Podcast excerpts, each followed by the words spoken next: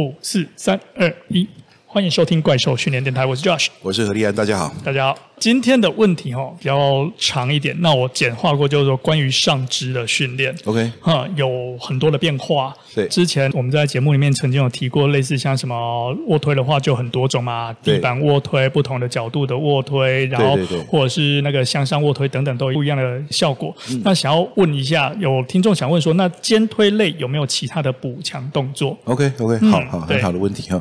呃，其实是这样子，我们先来讲一下，我们话说从头哈，就是。呃，上肢训练我们到底用什么样的逻辑来安排它？就是为什么安排这，为什么不安排这个？哈，我举个例子，以前当老师的时候，就有同学讲说，老师我不是体育系的哈，我是呃一般生，但我很喜欢健身哈，想要把这个身材练大哈，不过呢都瘦瘦的都练不起来哈。我说那你现在目前大概怎么练呢？他说，呃，我礼拜一呢就练二头、三头和三角哈。然后礼拜二呢，就我想我好像举举过这个例子哦，我就说，对对对，你礼拜一进健身房就练一只手臂，而且还是你可以练半只手臂这样子。然 后对啊，因为我想要手粗一点这样子。我说 OK，好，首先呢，这个这是基本上的一个偏误哈，就是我想要练哪里，然后呢就练哪里啊。那其实等一下，等一下，这句话解释，我想要练哪里就练哪里。我我想要哪里练出效果，我就专门练哪里啊，这样子啊。那其实这个是有点问题的哈。我们我们先看一下的问题在哪里哦。第一个是，如果说呢，你是觉得说自己的这个身材太娇小哈，其实我说在每个人哦，在没有经过有系统肌力训练之前，其实他都不是生来最强壮的版本哈。我们几乎可以确定的这样说。那所以呢，其实呃，第一件事情是你希望手臂变大的时候，你先思考一下，就是你整个人哈，现在的 size 是如何哈。如果说你的人 size 就是平常没运动那个状态，然后你想要练练你大只的手臂哈，那是不太容易发生哈。那所以呢，呃，首先第一个就是关于上肢训练的第一件事情就是呢，其实如果说你在乎的是 size 和肌肌肉量哈，或是为了健康，为了运动表现，还是就是为了纯粹为了好看哈。那其实呢，你需要把 size 提高的时候呢，你要寻找的可能大肌群多关节的动作啊，那它未必仅限于上半身，所以说呢，不要从这个小动作着手啊，尽量从大动作着手，甚至呢，其实在初学者阶段哈，你如果深蹲哈、背蹲举，假设你从五十公斤慢慢练哈，练到变成一百多公斤的时候，我保证你上半身是变粗壮的。哦，这包括手臂哈，你说即使深蹲里面没有直接手臂的动作参与哈，但是不要以为他没有参与啊，他他很用力的在维持那全身的稳定性啊，所以这是第一个。所以深蹲硬举呢，可能是你上半身很重要的基础。事实上呢，我们不太建议人单独练上半身，我们希望呢，你下半身是有一个很好的训练的这个基本水准，不是说什么你一定要深蹲硬举多少以上再来练卧推肩推哈。你当然可以很早就开始做这些动作，只是呢，你整个。人要长大的时候，通常下半身对于全身成长的那个驱力是比较强的。好，那因为为什么呢？因为很简单，它的动作幅度大，而重量又大，所以说它激发的身体反应是比较强的啊，这是最基本。所以我说要谈上半身，我们居然先从下半身谈起了。那接着再谈上半身，上半身的话呢，基本上我们来看了过往很多的训练方式哈，尤其像现在呃，这个时候至今仍然很流行啊，就是针对肌群做训练。说这个练二头，那个练三头，这个练三角，这个练斜方，这样子哈。那可是呃，我们会说呢，这个方法当然不能说它是错的啦，没没有一个方法是绝对错。可是我们说这种训练方式其实是相当的呃，这个补强哈，应该这样说哈，相当的。我我不想找一个这样好不好？我我们心里想一个正面的形容词来形容“知微末节”这四个字。其实我找不到正面的哈，正面什么？知微末节的正面。知微末节的正面叫做知微末节。其实枝微末节算是负面的，所以它没有贬义，对不对？它应该没有贬义，它只是指说相对比较。那个我问我说：“那我在何立安在怪兽训练这个公司的贡献是怎样？”然后我老板跟我说：“大概就是枝微末节吧。”哦，对。那那其实你是就是没有贬义吗？哈，应该是有的。这个分肌群的训练通常都在你基础已经有了、很有了、力量很大、肌肉量也很大的时候呢，再来做它。会有画龙点睛的效果，这样比较正面一点。哎、哦，那就是人家所讲的，希望说局部变得粗壮啊，这样子哈。所以我说呢，一切都要从基本来。那从基本来看呢，就是说上肢，你说上肢如果不分肌群，那我们要怎么做呢？其实我们说上肢多方向的推和拉，有推的动作，有拉的动作，你几乎可以涵盖全部的肌群。你看哦，假设我做了卧推，又做了划船。其实我的什么胸肌啦、三头肌、二头肌啦、呃阔背肌、斜方肌这些，其实全部都练到了。然后再做肩推，再做引体向上，你会发现，哎，推和拉的肌群通常刚好互为拮抗。那所以呢，当你有推有拉的时候，你发现你没有什么肌群是没练到的。那从这个角度来看呢，就会知道说，呃，这个上肢的话呢，其实你是要有推有拉。那当你有推有拉的时候呢，所以你看水平推、水平拉、垂直推、垂直拉，就包含全部的方向。那其他的像什么斜的推啊、斜的拉这些，其实都是介于水平和垂直之间。所以呢，这是所谓的多方向推拉。你只要是有点像食物一样，我们很难去说哪个营养素是绝对的、无敌的、天下无敌。你只要有它就好，其他都可以不要。那其实我们知道，当你强调一个东西很好的时候呢，绝对不要忘记说，其实这个所有的东西都是很很多元去组成的，所以说其他东西是不能不要的。当你有均衡摄食的时候，均衡饮食的时候呢，其实你就会发现说，哎，整个人的健康状况比较好。所以极力训练也是这样，你当你很均衡的时候，你有水平推、水平拉、垂直推、垂直拉，让它规律轮换着出现哦，不用非常的强迫症式的要它百分之百对齐。但是你不要说，我过去半年来都只有推没有拉，而过去半年来都手从来没有高举过肩膀，做过任何一次负重动作，那这样子的话可能就有点偏食了。那所以呢，我们说，那卧推呢就是这样子。好，那肩推的话呢，就是所谓的垂直推。垂直推能够有什么变化动作呢？就像呢，垂直推呢，它首先分成颈前和颈后。如果你是拿杠铃的话，好，好，那这里要小心了，好，因为呢，这个我说肌力训练里面充满了那种呃门派的界限，哈。那我知道有些人对颈后肩推是非常严重反对的。我就假设看到你在做颈后肩推，他会觉得你呀、啊，不管你有什么资历，你就是个外行人啊。那如果说你还教他做这个动作，他跟你有不共戴天之仇，这样子。哦、那这个 Dan John 就有说过，说有人问他说：“哎，你对颈后肩推看法是怎样啊？”Dan John 的故意很很幽默的回答说：“做了就会死。”哦，这样子。我想我们以前也提过这个事情哦。但颈后肩推其实我们跟这个这吴大夫我们也聊过哈、哦。有些人可以，有些人不行。但你不具备那个活动度的时候，就不要做。但你具备的话，其实它是还好了。这样子。那所以呢，就是颈后肩推、颈前肩推就是一个方法。再就是换成哑铃肩推。哑铃肩推的话呢，就是从杠变成哑铃。比方说，你有变成两个东西要控制，哑铃或壶铃都可以。然后你有两个东西要控制，但是呢，你少过了那个杠，一定要在头前面还是在头后面这个问题。你可以大大方方的经过头部的两侧。好，那而且呢，这个当你的手的自由度开放了以后呢，其实它要呃对着前方，对着四十五度，或对着侧面哈，类似颈后肩推的角度其实都可以，这都是变化动作。再来呢，光是肩推本身呢，其实可以有。呃，动作幅度的差别，我们知道肩推都从下巴上来，但是如果说你把那个保护杠架高，啊，架到比比你的下巴还高，然后把杠先放好，人站到杠下面去，把往上推，再架上肩推，它从下巴到头顶都可以当做起点。那就是说呢，当你的动作幅度改变的时候，其实你所能承载重量是不一样的，那这就变成一个。很简单的共轭变化型哈，就是我用我好像在练同一个动作，可是我不是在练同一个动作，然后偏偏我要在进步同一个动作。嗯哼，那这就是极力圈里面常常处理吊诡的问题啊，因为你要把一个动作做好，你一定要常常练它。但你常常练它，你就过度训练，而且你常常练它，你就容易神经性疲劳。那所以你就对这个动作形态就不再起反应，你就不进步。这时候呢，你要换动作，可是你一换又换差太多，你原来动作又不进步。所以怎样可以不要练它，又让它进步呢？就是找它的那个细微变化动作。所以加上肩推哈，呃，下巴的高度、鼻子的高度、额头的高度、头顶的高度都练一练，这样子的话也是上肢的变化动作。那再来呢，就是单手啦，单手的版本哈，单手肩推哈，这个往上推的单手肩推哈，在这个时候你需要核心康侧弯，要不然的话身体会倒向一边。那单手肩推如果可以推相当重的话，所以你不要把你的肩推除以二哈，那通常是太重，刚开始可能没办法这样哦。那用单手肩推，用哑铃或壶铃来练哦，这也是一个很好的训练哦。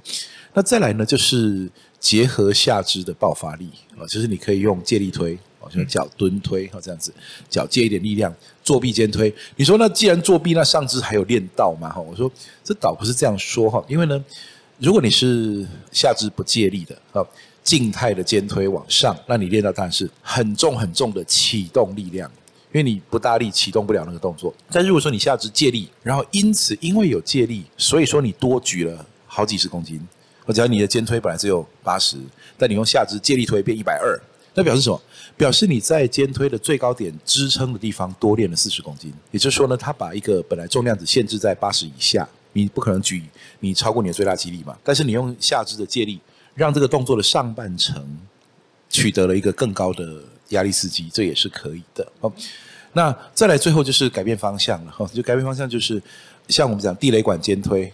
它不再是一个直线向上，它是个弧线向前，所以你可以用低点向往上推，到了高点变成像往前推一样。那这些都是上肢的肩推的变化动作，这都可以用来当成长期训练用来轮换的一些动作选项。你刚刚讲的时候，我突然想到那个借力推这一件事情，刚、嗯、好今天早上就做完。对对对对对，没错，这是作弊肩推。对，我们今天早上就是借力肩推。哎，我在做的时候想到一件事情，就就像老师刚刚讲的，嗯、我们是靠着下肢的一个爆发的动作来让上肢取得更多那个负重的能力，在高点的后半程那时候。对。那在这样子的状况之下，我们有没有也可能把它转换成是用弹力带？甚至像是铁链，有一点像是我们之前在做深蹲的时候，让它在低点与高点的时候产生不一样的重量。可以的，可以的。不过呢，这要注意一件事情哦，就是为什么我们比较少做弹力带肩推和铁链肩推哦？它可以哦，没有说不行哦。可是它有一个额外的难度，就是呢，因为肩推哈，它本来就很难对准那个垂直线。然后当你上面挂着这个弹力带的时候呢，如果推歪了哈，那它会变成一个很大的水平分力 哈。那如果说你是铁链的话，它基本上会变成地震杠。OK，那所以它举起来会摇摇晃晃，摇摇晃晃，反而制造了一些风险。我说，所以你可以做的人。你可以做，你不能做的，你不要做，就不要玩，好像废话一样。所以我就说，他那个把它弄成变动强度的确是很好，但是呢，它的那个难度是提高的。它不像深蹲硬举一样，你就像绑了弹力带之后，你蹲下大概一样，大概技术是没有什么需要去学的，甚至有可能会变简单。但是肩推的话，那个手往上推的时候，你本来就很难，大家就已经很难去掌握那个，因为杠铃对齐脚掌心，好，那是人体重心的地方，好，但是呢，杠铃。经过下巴的时候，你身体是往后仰的，然后杠铃高过你的头的时候，你又要把头往前探出窗外，所以肩膀往前压，手臂微微向后伸出去，这是一个非常难对准的一条线。那如果说呢，它又有弹力绳或者是有铁链的话，那它那一晃动哈，就会变得非常难做。不是不能做，但是难度变很高。你这样讲，真的感觉难度非常高。尤其如果在考虑到物理的支点到末端的距离的话，嗯、肩推是一个几乎是全身最长的长度。没错，那个肩推呢，它是呃跟抓举一样哈，它是那个动力链最长的。也就是抓举结束的动作是脚在地上，那手双手往上举高。那肩推又比它更高一点，因为抓举通常我们会抓稍微宽一些，嗯哼，比较好这个接杠。那这个窄抓举就跟肩推一样难了。哦，它的最高点你需要控制是一个非常长，因为全身最长，无法再更长的动力链，对吧？如果你垫脚尖的话，不过呢，通常呢要练小腿不会在这个节骨眼上练，因为这种要两个站稳一点比较好。那所以呢，这个呃。肩推它的它其实功能性也来自这里。所以的功能性训练，很多时候它的那个功用来自于你可以在动作中控制多少关节。那肩推就表示你要控制最多嘛。过头深蹲也是要控制很多。就肩推跟过头深蹲那样，把重量举起来，一个是手在动，一个是脚在动。所以肩推跟过头深蹲一样都是很难。我常常拿它来热身哈，就是因为它可以动开最多关节。那呃，这种能力练起来以后呢，它非常非常的有迁移性。很多人会认为说，像那个投掷啊，像丢丢球啊，有棒球、铅球、垒球这些，它到底是什么样的重量训练适合他们？哦，那很多人认为说呢，就拿一个重球来丢哈。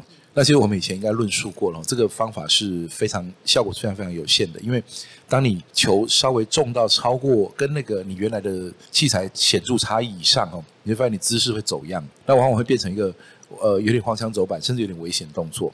那但是呢，你说要重量训练去模拟这种，几乎模拟不出来。那怎么办呢？其实呢，你就不要管你用什么姿势投，你用肩推把肌力练强。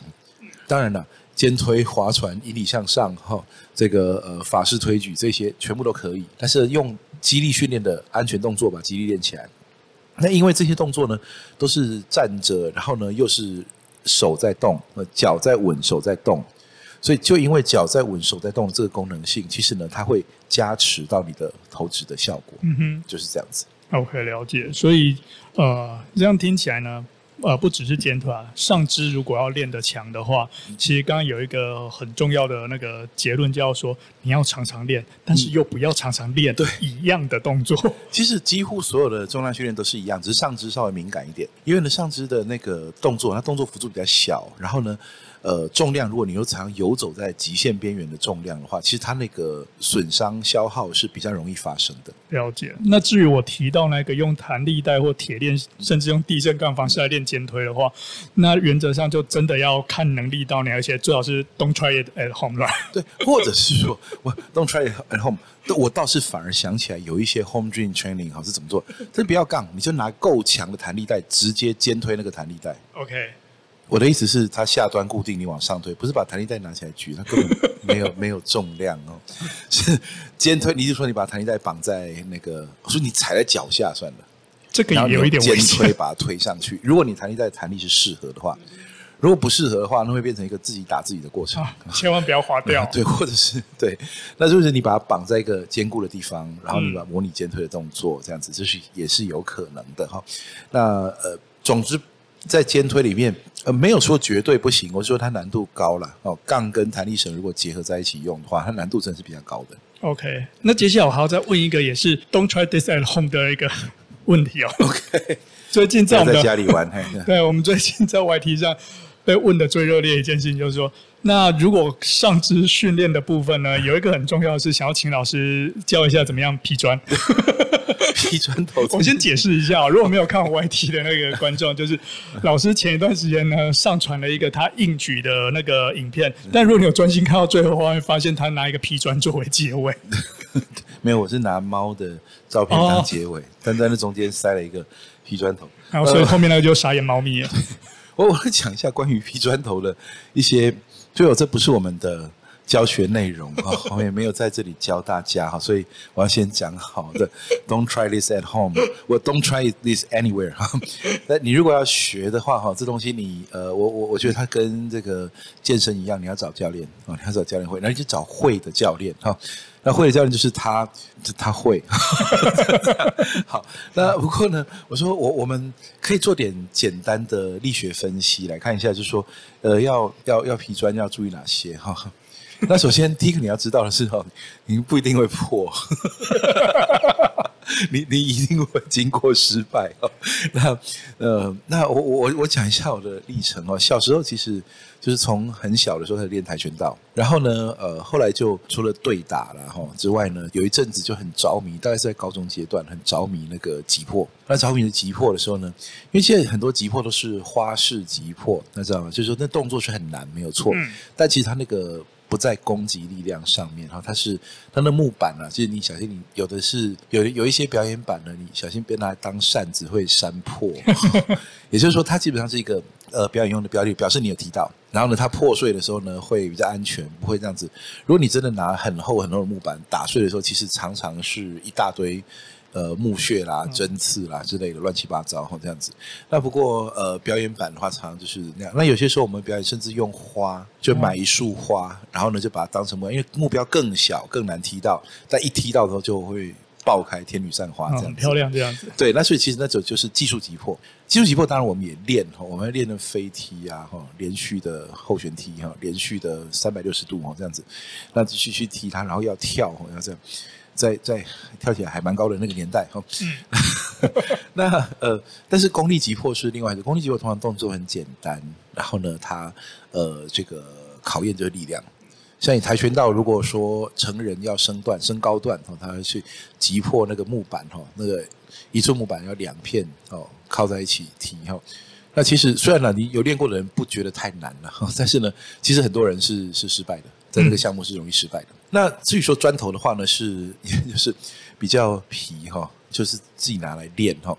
那那时候其实主要有主要开始的时候是练脚刀，主要是练脚 用脚脚刀去踢砖头。嗯，那那因为呢，你如果说有办法去，这就讲到重点哈，你要把砖头打破哈，你要知道一件事情，其实人的骨头并没有比砖头软，人的骨头是蛮硬的，但是呢，有几个条件要要成立，要不然的话呢，你会被。你如果说停顿在没打破的地方，力道就反弹回来，就跟你重重的去用尽全力去敲一片钢铁是一样的。哈，就是说当它没破的时候，你不用管它是砖头还是木板还是钢铁还是墙壁还是地板，那都一样，其实都力道会反弹回来，所以你的这个手会受伤，手脚会受伤。那所以第一个东西就是说，你力量要能灌注哦。很多人其实蛮力都蛮大的，但是呢，他打中东西的时候呢，那个力量是很不集中的。那所谓的集中哈，其实有几个层次哈。第一个层次当然就是准度哈。以前我们看那个跆拳道身段急迫的时候，有看过那种啊，那个踢把后旋踢哦，要飞踢，然后有四个人帮他撑着那木板，嗯，然后要踢的人哦啊喊一声，然后冲过去啪，然后就踢中其中一个人的脸，然后那就木板就完全没有碰到哦。如果是这么不准的话，当然就不行。但其实你要知道，打木板，你如果没有打中正中间附近，它是不会破的。力量很大也不会破哦，这样子。那所以首先就是你的力量是要集中，而这个就是要练，这是要蛮长时间练的。就是说你的出拳出脚哈，不管是手刀脚刀哈，你的那个力量要练到非常非常集中，而这没有什么好说的，这是反复锻炼，你就是要练很多下很多下，练到你不数它。你我们刚开始还会说啊，我们今天好，今天的基本功练习哈，三百下开始，嘣嘣嘣嘣嘣，一直踢，一直踢，一直踢。这踢着踢着，常年下来，你也就刚开始会记哈，我这礼拜踢了几千下，我这礼拜踢了几万下这样子。但是后来哈，你会不记了，大概是练到你对数字没有兴趣的时候，大概才差不多。如果你还一直计较说，我昨天练几下，今天练几下这样子的话，但就都但还在走那个历程哈。这是第一个。那所以说要要很准。第二个是什么？第二个是因为 F 等于 ma 哦，力量等于质质量乘以加速度嘛哈。那所以呢，你要带多一点质量进去。那你我们要知道，其实一只手的质量是不够的。就是说，你你的手啊这样子劈下去，或者你一只脚的质量可能也不够，就脚这样子狠狠的踢过去，其实还是不够的。任何动作都要带体重进去，所以其实难就难在这里。其实这个说穿了，真的没有什么好说的，就难就难在你出手和出脚，你要带体重进去。那带体重进去的话呢，就是你要把那个在你发力的那一瞬间，整个体重这样 shift 过去，把它把它挤进去。而它不可以是一个慢速的过程，它不能说哦，我接触到了以后，我再在这个呃打电话通知我的上半身要跟过来这样子。基本上来说，你从出发的那一刻就要整个就丢出去了哈，这样子。那这个很容易丢过头，就喜欢练脚道的时候，常常要冲会冲过头，用力过猛，冲过头这样子。那这个也要练啊。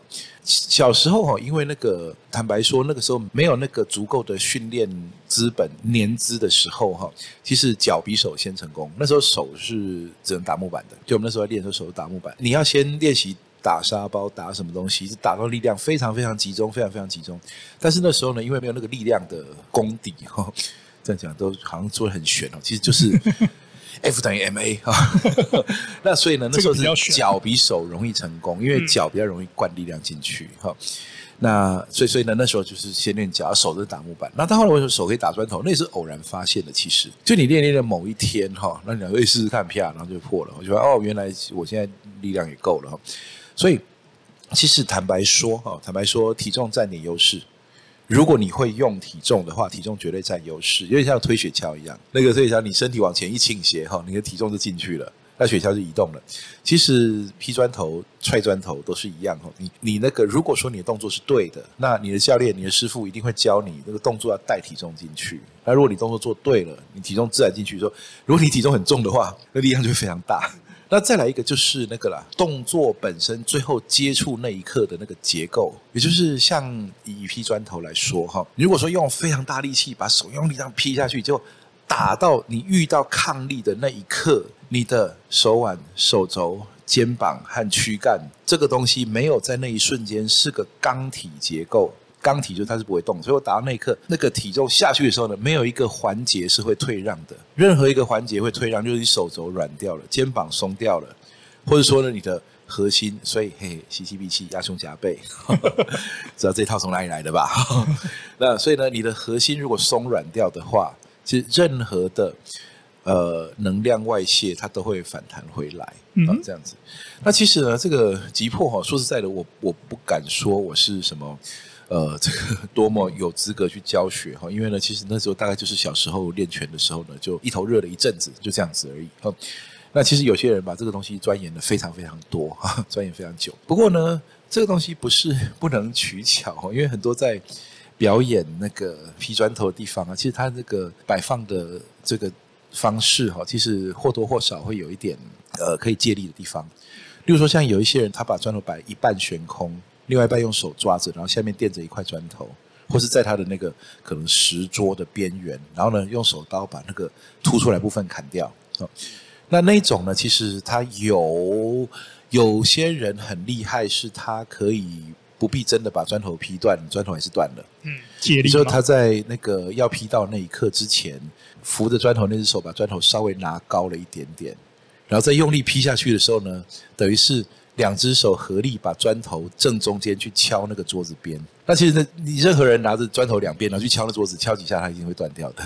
但他只是把它用手刀的动作把它做出来哈，所以这个东西是有办法取取巧。但是有一些人他就很老实把它按住，然后用手把它劈断，那其实那个是那就那就是比较强的真功夫了这样子。所以同样展示一样技术的，有一些人是取巧，有一些人是真的哈。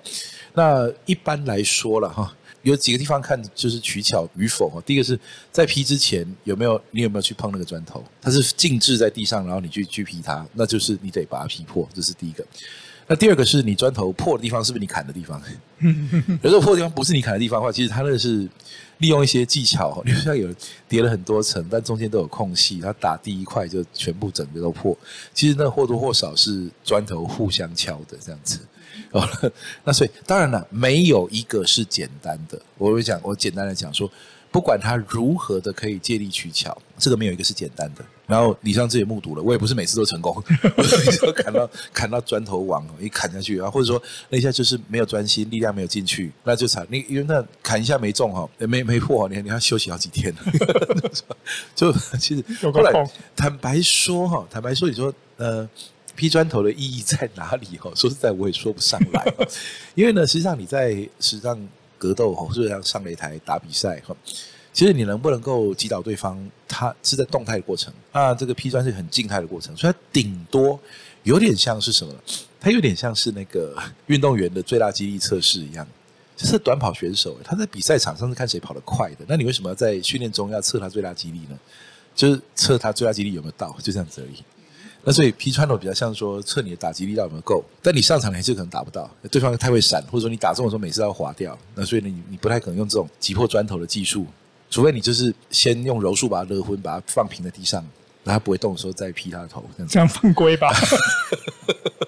对，那所以他纯粹是那天其实也只是一时兴起吧，不然就我们这样等下带动了练劈砖的风潮哈，我就不知道怎么收尾了。其实至少自己我没有很推荐大家。无师自通去摸索这件事情哦，你一定要你要找教练学，然后呢，教练他本身是会的，告诉你一些你容易犯的错，哦，你又不要太密集的练，然后受伤了一定要养伤，啊，应该怎么样这样子，要不然的话呢，通常都是终止在你劈坏掉。没办法再练下去的时候，然后就就忘记这件事情。哇，我们感谢何博士一个劈砖头的那个问题，可以给我们这么详实的回复。那我在这边也恳求我们各位的听众哦，接下来不要再问怎样子练胸口碎大石之类的。我很担心那个何博士就拿我来拍一个 YT 给大家看。就是我我不建议大家去，真的是不建议大家去摸索这件事情啊！你要去找位会的教练呢，直接的进行学习。那他可能会有跟我不一样的说法，那你你要跟他学，你就要学他的方法。嗯，没错。那我们今天的劈砖头加上肢训练专辑 就先到这边结束。Okay, 好，好，OK，谢谢大家，拜拜。拜拜。